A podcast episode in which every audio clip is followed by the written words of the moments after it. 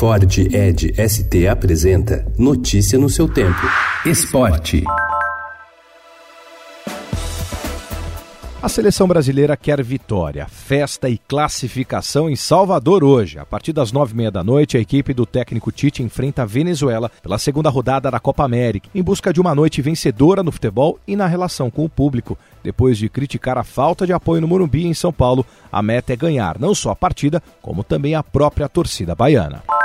Pelo lado dos adversários, a Venezuela deixou há anos de ser sinônimo de goleadas para se transformar em uma seleção promissora. A equipe colhe os frutos de um trabalho nacional para desenvolver as categorias de base e leva para a partida de hoje contra a seleção brasileira em Salvador parte de um elenco que foi responsável pelo feito histórico do vice-campeonato mundial sub-20 em 2017 com Marta, mas sem Formiga. O Brasil joga pela classificação na Copa do Mundo Feminina de Futebol. A equipe enfrenta hoje às quatro da tarde a Itália e pode avançar até mesmo com uma derrota, dependendo da combinação de resultados. Também às quatro, a Austrália encara a Jamaica e deve confirmar sua classificação. Assim, a seleção feminina pode ser a primeira do grupo se vencer a Itália por um ou mais gols de diferença. A atacante Debinha fala sobre a expectativa do último jogo da fase de grupos. Estou sentindo o time bem confiante. Claro que amanhã é um jogo para tudo ou nada, só nos importa uma, um resultado, que é a vitória. Então a gente vai em busca disso. Mas o time está bem preparado, a gente teve aí quatro dias para descansar, acertar o time, acertar o que a gente cometeu de erro no último jogo. Mas a gente está bem preparado, a gente está bem confiante e vamos em busca da vitória.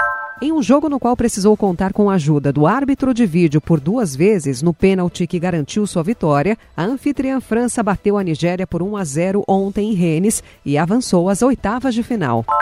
A justiça expediu o mandado de busca e apreensão do celular de Nájila Trindade. A modelo havia dito em depoimento que entregaria o aparelho até o dia 11 de junho, mas não o fez. O mandado se restringe ao endereço fixo da modelo. Os investigadores da Sexta Delegacia de Defesa da Mulher já realizaram várias visitas, mas nenhuma encontrou a modelo em sua casa. Para a polícia, o aparelho é importante por conter as conversas com o Neymar. O inquérito está na fase final. Notícia no seu tempo. É um oferecimento de Ford Edge ST, o SUV que coloca performance na sua rotina até na hora de você se informar.